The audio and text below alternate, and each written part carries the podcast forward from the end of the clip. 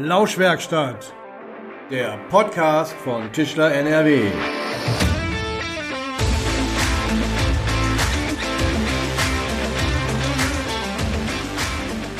Hallo und herzlich willkommen in der Lauschwerkstatt.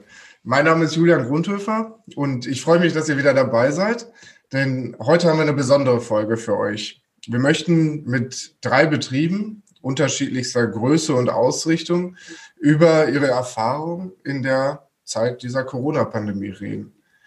Mein erster Gast ist äh, Karl-Heinz Gerber. Er ist Geschäftsführer der Gerber GmbH in Duisburg, ein Unternehmen mit knapp 40 Mitarbeitern, das hauptsächlich im Laden- und Messebau fertigt. Und ich sag mal, hallo Herr Gerber, grüße Sie. Grüße Sie. Hallo Herr Grundhöfer, grüße Sie, hi. Schön, dass Sie dabei sind. Ähm, wie geht's Ihnen aktuell? Mir geht es, sag ich mal so, äh, den Umständen entsprechend gut, ne? was so eine 135-jährige Geschichte mit, dem fünften, äh, mit der fünften Generation so macht. Ja, und ähm, ja, lange Rede, kurzer Sinn. Also wenn man mal ehrlich ist, als ähm, Messe- und Ladenbauer war dieses vergangene Jahr schon ähm, ja nicht ein Desaster, ja, aber ähm, man muss es ja auch ein bisschen versuchen, das Positive rauszunehmen, was natürlich sehr schwierig ist, aber es war schon finanziell oder wirtschaftlich gesehen schon, schon, schon extreme Einbußen, ne? also die man festgestellt hat. Mhm. Das ist ja jetzt fast ein Jahr her. Ne? Also wenn wir überlegen, ging ja, glaube ich, im Februar los und ich kann mich noch erinnern, der erste Schritt war im Februar, dass ich ähm, haben wir gerade mit den Mitarbeitern gesprochen, auf eine Messe fahren sollten. Und wir hatten schon die LKWs äh, beladen gehabt. Zwei große Sattelschlepper standen vor der Messe und ähm, an dem Tag wurde dann plötzlich die Messe abgesagt. Sie blieben auf den Hotelkosten sitzen. Keiner wusste, was los war. Wie lange geht es jetzt weiter? Öffnen Sie? Nein, ja. Und das hatte dann zur Folge gehabt, dass wir natürlich wieder nach Hause mussten. Wie rechne ich den Messestand ab? Ne? Oder die Messestände? Wir hatten da zwei sogar zu machen. Und so fing das Ganze dann an. Wahnsinn. Ja ja, war schon, war schon hart. Ne? Und dann gleichzeitig ging es dann auch im Ladenbau los, äh, weil natürlich auch unsere Endkunden dann darüber nachdachten, erstmal, sie dürfen nicht öffnen, sie müssen schließen, äh, was tun wir?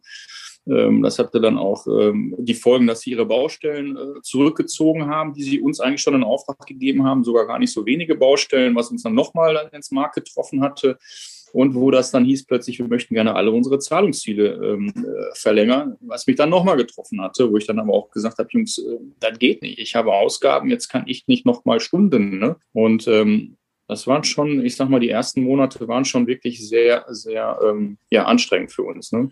Das sind wir, so aus, vorsichtig ausgedrückt. Sind wir mittendrin? Was ist Ihnen da so durch den Kopf gegangen? Das hört sich schon sehr emotional auch an, das Ganze. Ja, äh, das Problem ist ja eigentlich, wie gehst du jetzt auch mit den Mitarbeitern um? Du musst das ja auch versuchen, irgendwie ähm, nicht den Kopf jetzt in den Sand stecken, sondern auch sagen, es geht weiter. Das haben unsere Großväter und die anderen ja auch gemacht. Die haben ja auch vor, äh, schon so Scheiterhaufen gehabt, wo sich dann ja, sag ich mal, was gelernt haben und gesagt, komm, äh, es muss positiv sein. Also wir haben uns dann versucht, in der Hinsicht ein bisschen ähm, da rauszuschwimmen, indem wir gesagt haben, wir gehen natürlich mehr in den privaten Innenausbau, dass wir uns die anderen Geschäftsfelder jetzt äh, intensiver drum bemüht haben, die uns dann auch, sage ich mal, beschäftigt haben. Aber es ist natürlich nicht die Beschäftigung, die Sie sonst in den großen Voluminas von den Märkten wie im Ladenbau oder jetzt im Messebau kennen. Ne? Also das ist schon ein anderes Geschäft, was man sicherlich meine Kollegen, die mit weniger Personal äh, auch eher noch abgreifen. Aber ich glaube, ich bin eigentlich ganz stolz. Wir haben da eigentlich versucht, uns da ganz gut äh, rauszuziehen und zu performen. Ähm, aber es ist nicht das Gleiche. Man kann das einfach nicht ähm, gleich, gleichsetzen. Ne? Mhm. Welche Maßnahmen haben Sie da getroffen? Also ich sage mal jetzt Stichworte staatliche Hilfen, ähm, alles Mögliche, was dann in dieser Zeit auch kursierte. Ja, das Problem ist, dass die staatlichen Hilfen bei mir zum Beispiel gar nicht angekommen sind, weil ich dann in diesen beiden Vergleichsmonaten eben nicht zu dieser Schwelle gehörte, dass ich die beanspruchen durfte. So lief die Überbrückungshilfe 1 an mir vorbei, obwohl ich wusste, dass ich dann in dem Sommer, wo es dann schlimmer wird, wahrscheinlich dann die Beantragung oder die Kriterien erfüllen würde. Aber das ist, das ist auch so eine Phase, das möchte ich auch mal so sagen, es war halt am Anfang so, diese Unwissenheit war auch dann bei meinen Steuerberatern, bei den anderen da, weil keiner wusste, wie gehe ich mit diesen Tools um. Ja, wie komme ich jetzt auch nicht nur an mein Geld, sondern beziehungsweise welche Kriterien wurden dann aufgelegt? Die wurden ja auch tagtäglich geändert. Also man konnte ja wirklich sehen, der Steuerberater hat gesagt, am Montag war das, eine Woche später gab es eine neue Entscheidung von der Regierung, wieder eine andere Rechenweise und dann kam es noch, dass dann irgendwie ähm, hier ähm, DATEV, wo die ja alle mit immer die Steuerberater arbeiten, im Endeffekt noch nicht mal dieses Tool hochgeladen haben. Das heißt, die konnten gar keine Bewertung machen, um dann festzustellen, siehe da, Gerber, du bekommst keine Förderung, weil du bist nicht, ähm, äh, liegst nicht mit deinem Umsatz in diesen beiden Vergleichsmonaten so, wie wir uns das vorstellen. Also da gab es ja diese, ich glaube, 50 oder 60 Prozent Schwelle, die man da hatte damals. Mhm. Also ich fand das schon äh, sehr, sehr einschneidend und vor allen Dingen, weil wir ja auch in den produzierenden Unternehmen, so wie wir jetzt, ähm, wir, wir unser oder unser letztes Datum ist ja die Abnahme. Das heißt, man kann uns ja nicht vergleichen mit dem klassischen ähm, Händler, äh, der, der was verkauft, über die Ladentheke gibt und sofort seinen Umsatz generiert. Bei mir äh, entfällt der Umsatz erstmal dann, wenn die Abnahme passiert ist oder so. Und dann sind ja auch Baustellen dabei, die ich ja vielleicht sogar ein halbes Jahr, ein Jahr oder länger betreue. Das heißt, diese eben deswegen diese Umsatzmonate, die dann eben dort zu, als Kriterium eben für die Überbrückungshilfe 1 äh, ähm, herangezogen sind, die kann man, die waren einfach zu starr. Ne? Das war, das passte einfach nicht. Und zumindest nicht bei uns. Und wir sind leider dann durchs Raster gefallen und mussten bei der Ü1 äh, darauf verzichten. Hm, wie haben Sie das überbrückt in der Zeit? Ja, gar nichts, weitermachen. Da musst du an Eigenkapital rangehen und dann nimmst du aus den Reserven das raus im Endeffekt. Und ähm, ja, gut, Kurzarbeit waren natürlich schon die Maßnahmen, die wir natürlich schon ergriffen haben auch. Mussten wir ja auch, was sollst du auch sonst machen? Ja, und gleichzeitig haben wir natürlich versucht, auch eben mit den anderen Geschäftsbereichen eben halt uns dort stärker einzubinden. Also sehr stark dann Küchen- und Privatkunden dann Bereich und, und selbst der Hotelbereich bei uns auch eine starke, ähm, äh, bis dato eine starke Geschäftsbereich, der ist ja auch eingebrochen. Ja. Also ähm, auch die waren sehr verunsichert, weil sie natürlich nicht wussten, wann dürfen wir wieder öffnen. Ähm, ja, äh, gehen wir dieses Risiko ein, äh, dass wir jetzt umbauen in der kurzen Zeit. Ja, äh, das war denen dann manchmal das Zeitfenster zu kurz. Die haben gesagt, in drei Monaten habe ich nicht das Hotel komplett wieder fertig. Also wurde die Baustelle zum Beispiel auch verschoben. Ne? Hm. Sind Sie dann nachher nochmal an die, an staatliche Hilfen oder Zuschüsse, wie auch immer, gekommen, ähm, die dann mit auf den Markt geschwemmt wurden?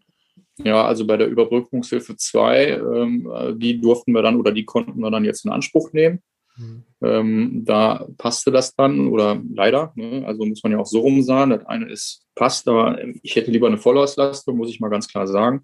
Und ähm, ja, so ist es halt. Ne? Das ist das, was wir jetzt gemacht haben. Ähm, man muss natürlich die Liquiditäten erstmal wieder alle reinholen und dann weiterarbeiten. Und ähm, naja, ich bin mal gespannt. Nur jetzt im Augenblick sieht es ja wieder nicht gerade so rosig aus. Und ich glaube, ich sage es jetzt mal ganz ehrlich, mittlerweile fängt es auch jetzt bei uns bei den Unternehmern an. Ich habe ja auch einige Endkunden, die im B2B-Geschäft, wo ich mit Unternehmern arbeite, die jetzt auch alle so nicht frustriert sind. Aus dieser Frustration kommt jetzt schon so eine gewisse, ja, eine leichte Aggressivität, weil sie diese, wir wissen einfach nicht, wie es weitergeht. Ne? Also es muss jetzt weitergehen, es müssen mal Entscheidungen getroffen werden und wir können es einfach nicht nachvollziehen, dass manche Geschäfte dürfen öffnen, einige nicht. Ja? Und dann, wenn sie dann mal irgendwie so ein Rheinufer oder was anderes sich angucken, wie viele Leute da in der Sonne draußen sitzen, da steht in keinem Verhältnis. Ne? Mhm. Also, ähm, also irgendwie passt das nicht. Ne? Und die müssen aufmachen. Und wenn der Einzelhandel und andere nicht öffnen dürfen, dann verdienen die kein Geld. Und wenn die kein Geld verdienen, dann geben die auch keine Investitionen aus. Und dann sind wir natürlich davon betroffen. Haben Sie denn da die Beobachtung gemacht, dass gerade die, ähm, die jetzt auch vom Lockdown betroffen sind, dass die sich verändert haben, dass da sich ihre, ihre Kundenwelt irgendwie verändert haben, dass sie die Zeit vielleicht sogar genutzt haben?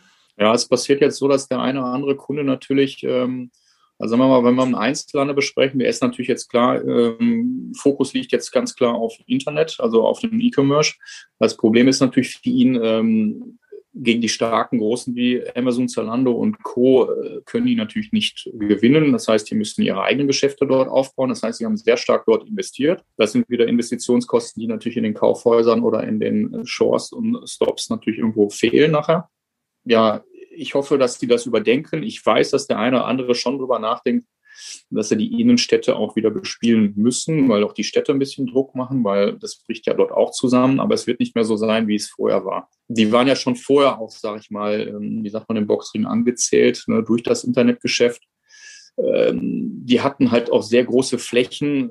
In die vierte Etage eines Kaufers möchte nicht mehr unbedingt jeder heute. Man ist ein bisschen bequem geworden. Das Internet kommt immer mehr. Und so ist es natürlich dann passiert. Und das war jetzt natürlich nochmal das Schlimmste. Ne? Also dann ähm, plötzlich so mit zum Lockdown und machst gar kein Geschäft mehr. Hat Tja. das denn ähm, eine neue Vielfalt an Kunden irgendwie gebracht? Also nicht nur, dass die Kunden sich verändert haben, sondern dass vielleicht auch ein ganz neues Portfolio irgendwie dazu gekommen ist. Sie haben ja eben schon mal gesagt, klar, der Privatkundenbereich, da haben sie ein bisschen versucht ähm, äh, reinzurutschen, aber ich meine jetzt nochmal im, im B2B-Bereich, ist es da irgendwie, hat sich da nochmal verschoben, dass ein neues Portfolio dazu gekommen ist?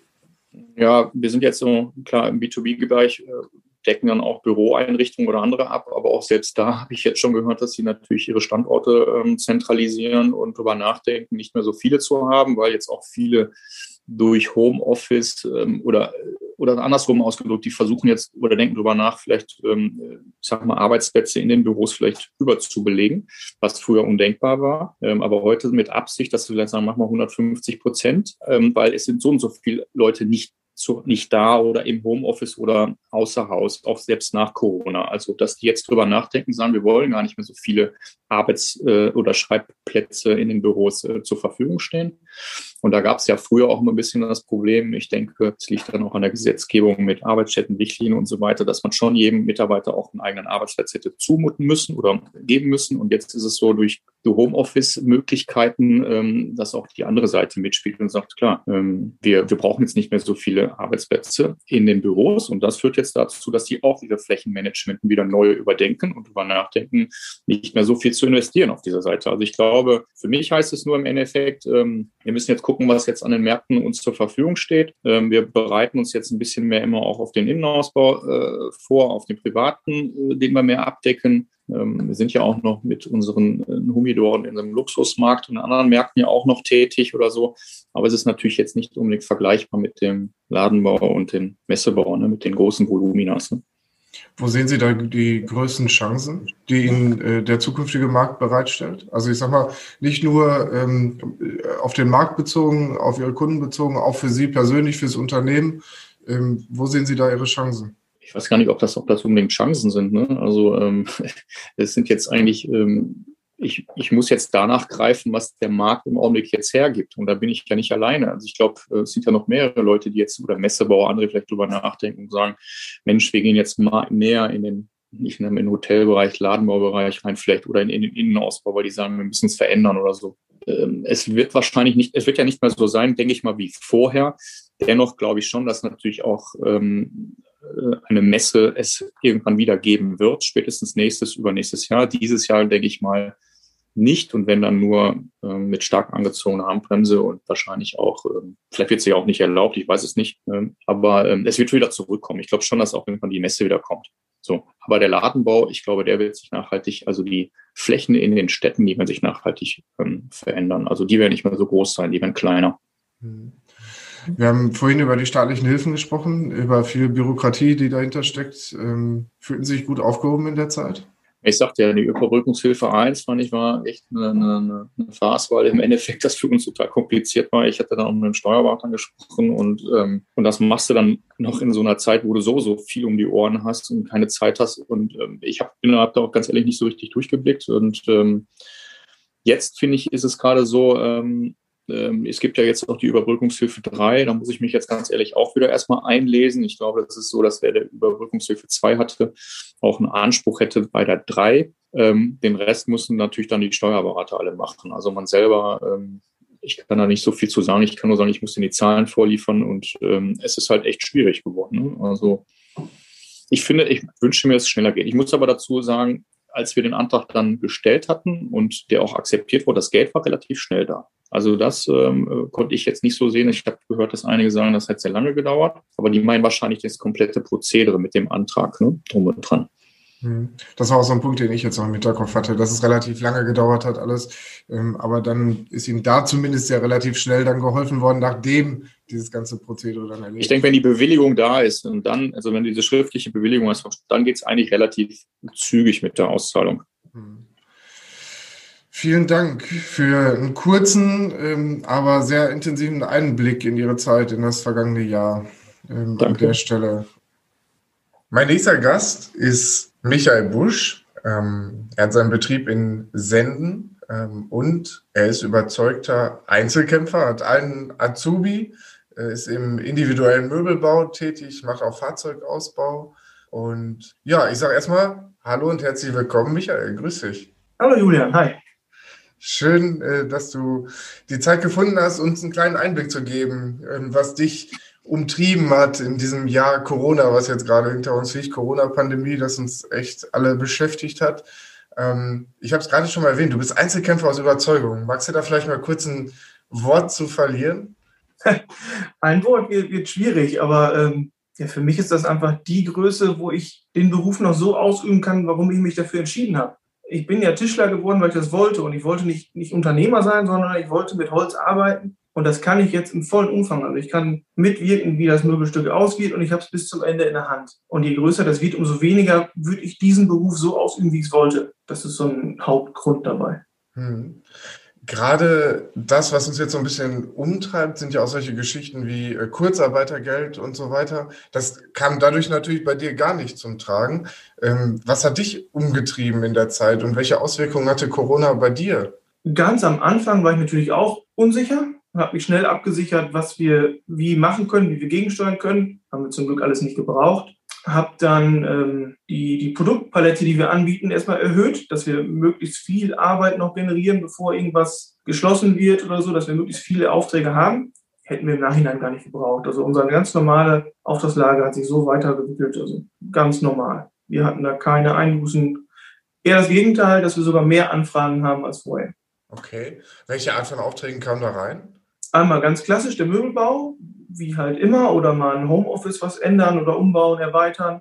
Was aber auch mehr war als sonst, waren im Sommer Fußbodenaufträge. Also wir haben auch zusätzlich noch ein bisschen Handel mit Fußboden, was im Sommer fast sonst still liegt und zum Herbst wieder annimmt, wenn die Leute mehr aus dem Garten wieder reinkommen. Da waren jetzt viele, die nicht in Urlaub gefahren sind und hatten das Budget über und haben gesagt, jetzt brauchen wir Fußboden. Und da war viel mehr als sonst hat sich also saisonal so ein bisschen ähm, verschoben. Was Spannendes, was du gerade gesagt hast, ist äh, das Thema Homeoffice. Hast du das auch gemerkt, dass da die, die Kundschaft reagiert hat, dass sie vermehrt im Homeoffice sitzt und ähm, natürlich jetzt einen adäquaten Arbeitsplatz zu Hause haben wollte? Ja, klar, das schon. Und wir haben ja hier auch eine Region, die wirtschaftlich nicht, nicht stark getroffen ist. Wir haben hier viele Leute, die, die Büros haben, die im Homeoffice sind, die arbeiten anders, aber die haben nicht weniger Geld zur Verfügung. Also die, die, die haben aber weniger Abwechslung. Die sind mehr zu Hause, die, die gönnen sich dann da was, aber die, die merken das im Portemonnaie nicht, dass wir Corona haben. Hm. Oder nicht so extrem. Welche Veränderungen hast du denn beim Kunden gespürt, wenn du dann da warst?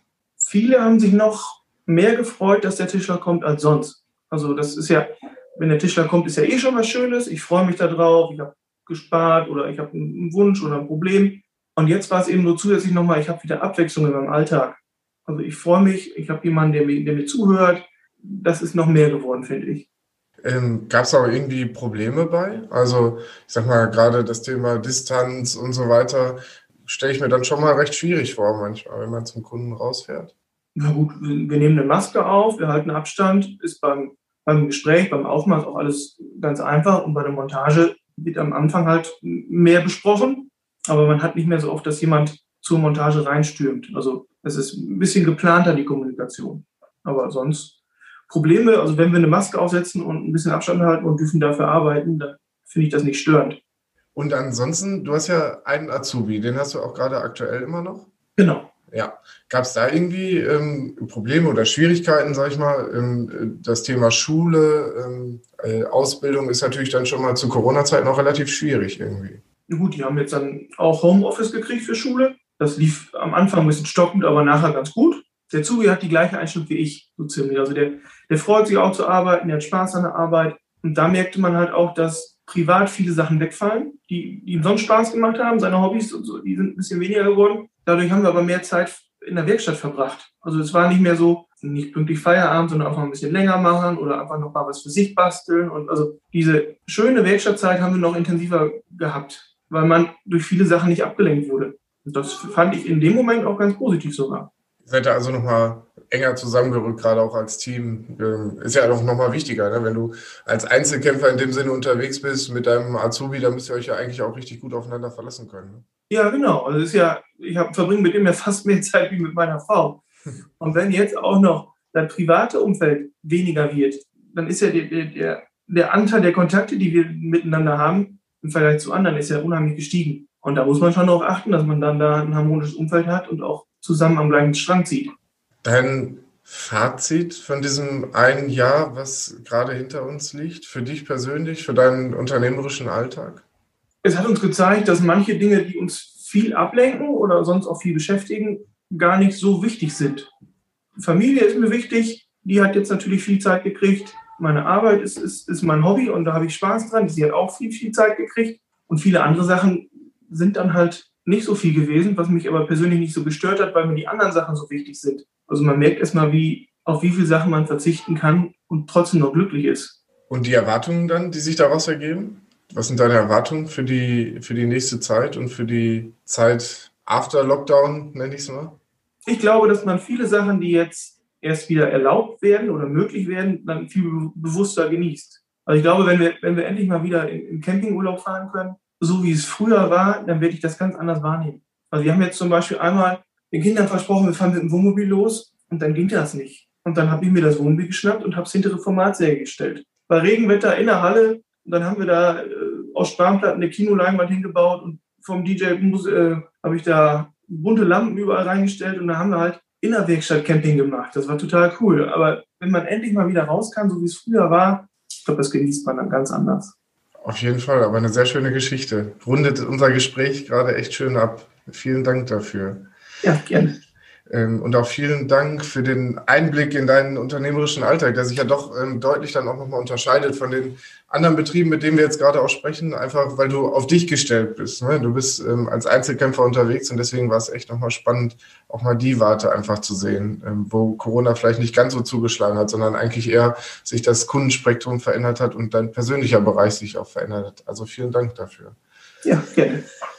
Mein nächster Gast ist ein Betrieb aus Karst, das liegt knapp hinter Neuss. Ähm, ein ungefähr 15-Mann-Betrieb, äh, der im individuellen Möbelbau unterwegs ist. Und vielleicht hat er gleich noch ein, zwei Worte zu seiner Vorstellung zu sagen. Ich sage erstmal herzlich willkommen, Sascha Hermann-Zun. Hallo. Hi Julian, grüße dich. Also Kars ist der Nabel Deutschlands, ne, falls du suchen solltest. Ne? Und einen Mitarbeiter hast du uns unterschlagen, wir sind sogar 16. Ne? Also bitte schön genau bleiben. Wahnsinn, deswegen auch das Ungefähre mit am Rande. Ja, genau. Ähm, dein Betrieb heißt auch äh, Tischlerei Hermanns. Ne? Äh, wie geht's dir aktuell? Ja, das werden wir ja häufig gefragt, ne, von Kollegen, von Kunden, ne, von Freunden, wie geht's dir aktuell? Ne? Ähm, ich sage immer jedem, ähm, wenn ich mich aktuell beschweren würde, das wäre ganz schön vermessen. Hm? Also es ist nicht so, äh, dass wir keine Herausforderungen haben. Natürlich ist für uns die aktuelle Situation auch eine große Herausforderung. Nichtsdestotrotz machen Strich unter den ganzen Kram. Ne? Und dann geht's uns echt gut. Also wir dürfen uns nicht beschweren. Wir dürfen arbeiten. Wir haben arbeiten, Arbeit. Wir sind alle gesund. Also von daher, uns geht's gut. Das hört sich doch erstmal gut an. Du hast gerade schon äh, von der Situation gesprochen. Wir haben uns ja im Vorfeld auch das ein oder andere Mal jetzt schon unterhalten. Ähm, da hast du mir mal die Situation beschrieben, dass die erst mit viel Ungewissheit losgegangen ist vor einem Jahr. Wir wollen ja zurückgucken auf ein Jahr ähm, Corona-Zeit, dass sie mit viel Ungewissheit losgegangen ist, mit gewissen Ängsten auch und ähm, dann aber bei dir es auch richtig abging eigentlich, dass ähm, richtig viel zu tun war über die ganze Zeit gesehen. Beschreib das mal aus deiner Sicht. Ja, ich sag mal, die ersten Wochen war es wahrscheinlich wie, wie bei vielen Kollegen. Ne? Im März, äh, da war eine große Verunsicherheit. Nicht, nicht nur bei den Kunden, sondern vor allen Dingen halt auch bei den Mitarbeitern. Ne? Mitarbeitern. Also da war viel Verängstigung. Ne? Der eine oder andere hat gesagt, ganz ehrlich, Chef, ich habe gar keinen Bock hier arbeiten zu kommen. Ich möchte am liebsten zu Hause bei meiner Frau sitzen, bei meiner Familie, meinen Kindern sitzen. Ne? Ich weiß gar nicht, wie es weitergehen soll. Und ne, gibt es meinen Betrieb, gibt es meinen Arbeitgeber nächste Woche noch? Und äh, was ist mit meiner Frau? Was ist da mit dem Arbeitgeber? Was ist mit den Kindern? Ne? Also da war schon eine große, große Verunsicherung. Wir haben dann regelmäßig, also mindestens einmal die Woche, haben wir uns morgens eine halbe Stunde eher getroffen und haben dann so die aktuelle Situation, weil die Ereignisse haben sich ja nun mal überschlagen, ähm, haben uns getroffen und haben mal kurz gequatscht dann, wie ist es gerade, wie sieht es im Betrieb aus und weil die ersten, ja, ich sag mal so ein, zwei Wochen, da haben wir echt gemerkt, okay, ne, da ist auch da draußen eine große Verunsicherung. Ne? Die Anrufe sind nicht mehr so da. Wir haben so zwei, drei Kunden gehabt, die auch Termine abgesagt haben, so kleinere Geschichten. Was Großes ist ausgeblieben, aber wir haben dem ganzen Braten ja überhaupt nicht getraut, weil wir wussten halt auch nicht, was passiert, ne? wie geht denn das jetzt weiter. Ne? Also wir mussten schon wirklich viel Gespräche führen und halt auch die Mitarbeiter echt ans Händchen nehmen und individuell abholen. Da gab es halt ganz individuelle Herausforderungen äh, bei jedem Einzelnen. Ne? Ähm, privat zu Hause, bei seiner Familie, mit seinen Kindern, mit seiner Frau, ja. Und äh, da musst du halt auch flexibel drauf eingehen. Ja? Und dann, ja, wie du schon richtig gesagt hast, nach zwei, drei Wochen, äh, da kam echt der große Run dann. Ne? Dann stand das Telefon nicht mehr still. Also wir haben keine Auftragsstornierung gehabt. Ne? Äh, Im Gegenteil, die Leute haben uns wirklich wie blöd beauftragt. Alles, was so ein paar Wochen, ein paar Monate dann zurücklag, ähm, haben sie gesagt, so komm, und jetzt machen wir das und egal, wir sitzen jetzt eh zu Hause und äh, jetzt dürfen sie kommen und geben sie mal Gas und wir wussten gar nicht, wie wir dem überhaupt Herr werden sollten. Ne? Das heißt, äh, Kurzarbeit war bei dir dann auch gar kein Thema in der Zeit? Also in den ersten Tagen und Wochen habe ich zu den Leuten gesagt, pass mal auf Leute, ne, ähm, fragt bitte nicht, äh, ob wir Kurzarbeit machen, sondern fragt einfach nur, wann wir Kurzarbeit machen. Weil für mich war klar, äh, wenn das so weitergeht, dann werden auch die Kunden einknicken ne, und dann werden wir Kurzarbeit machen. Ich habe gesagt, komm, alles kein Thema, ne, wir haben noch genug zu tun, wir haben auch eine weite Auftragsreichweite, ne, wir kommen damit klar, aber wir, es kommt darauf, auf uns zu ne, und gewöhnt euch an den Gedanken. Ja, dem war nicht so. Ne? Also wir hatten eine Reichweite so von ja, sechs, sieben Wochen hatten wir zu dem Zeitpunkt. Ähm, und wir sind überhaupt nicht dahin gekommen, dass die Auftragsbücher irgendwo ein wenig lichter wurden. Im Gegenteil, wir hatten dann nachher zehn, zwölf Wochen Auftragsreichweite. Ne? Und äh, von wegen Kurzarbeit, wir haben Überstunden gekloppt, wie die Blöden. Erstmal natürlich sehr positiv dann. Ja, natürlich. Was waren dann die besonderen Herausforderungen in der Zeit? Naja, wir haben im vergangenen Jahr haben wir 13 Corona-bedingte Ausfälle gehabt. Ne? Und dabei hatten wir nicht einen einzigen positiven Fall. Ne? Das sind dann so Geschichten. Äh, der eine ist mit seinem Kumpel joggen gegangen und drei Tage später meldet der Kumpel sich und sagt, pass auf, ich bin positiv. Ne?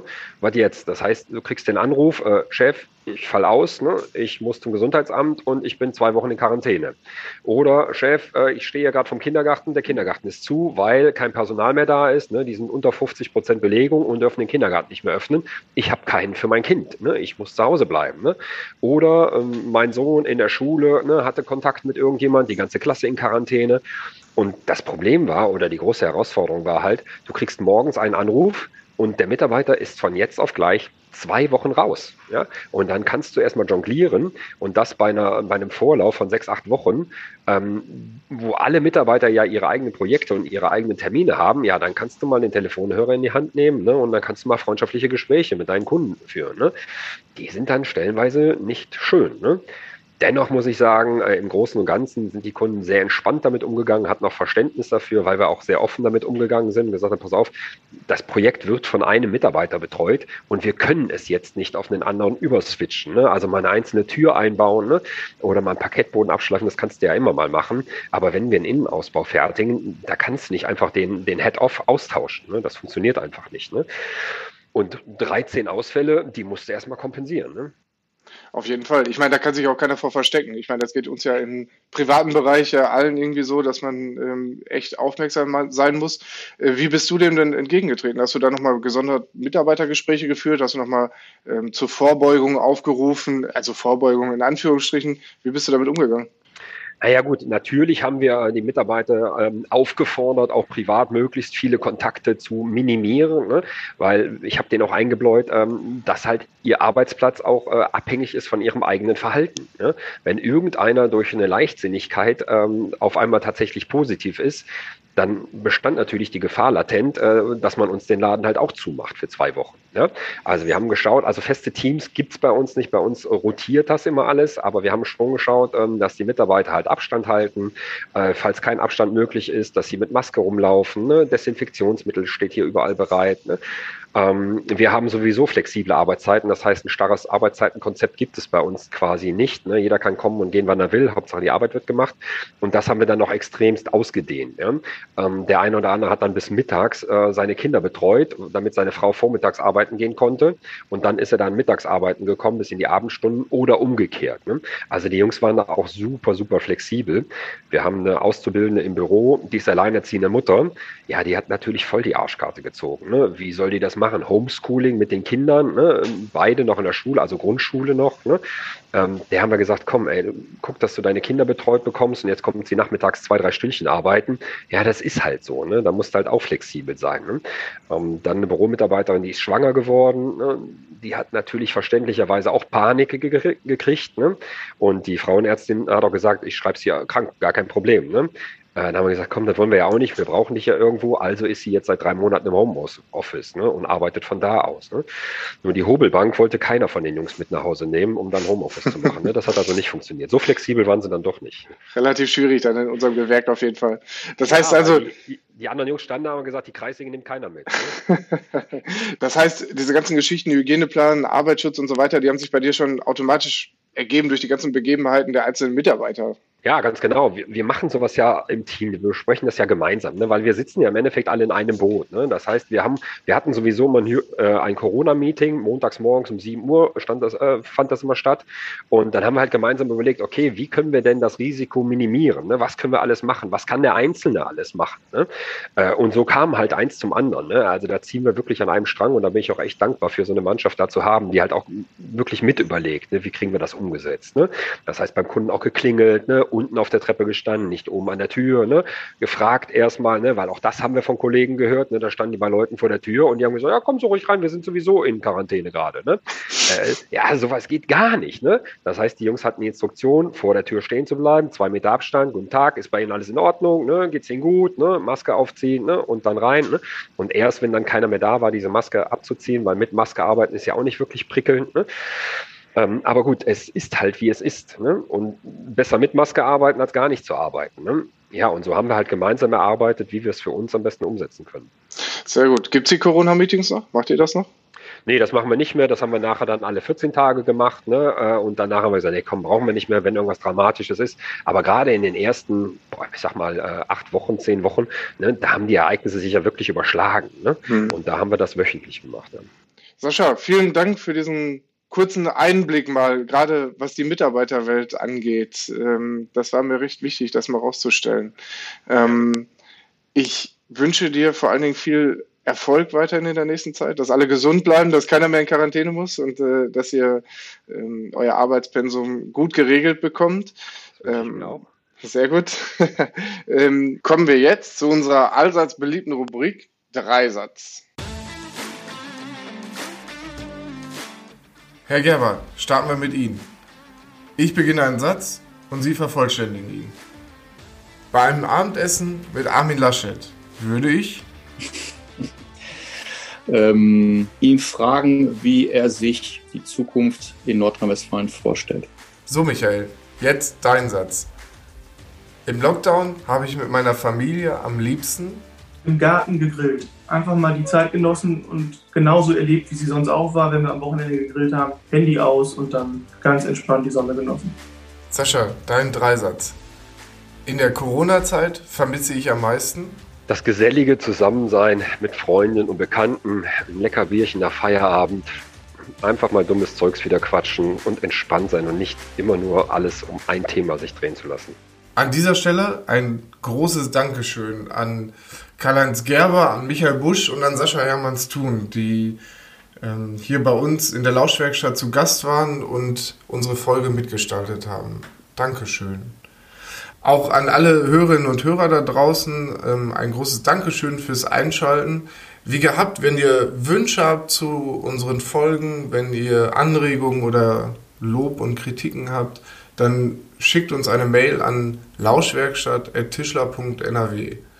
Vergesst auch nicht, uns zu abonnieren, denn unser nächster Gast ist der Versicherungsexperte Peter Liebchen, mit dem wir das ja oftmals lästige, aber dennoch sehr wichtige Thema Versicherung beleuchten werden und dort insbesondere den Bereich Feuerversicherung uns vornehmen werden. Seid gespannt. Bis dahin in der Lauschwerkstatt.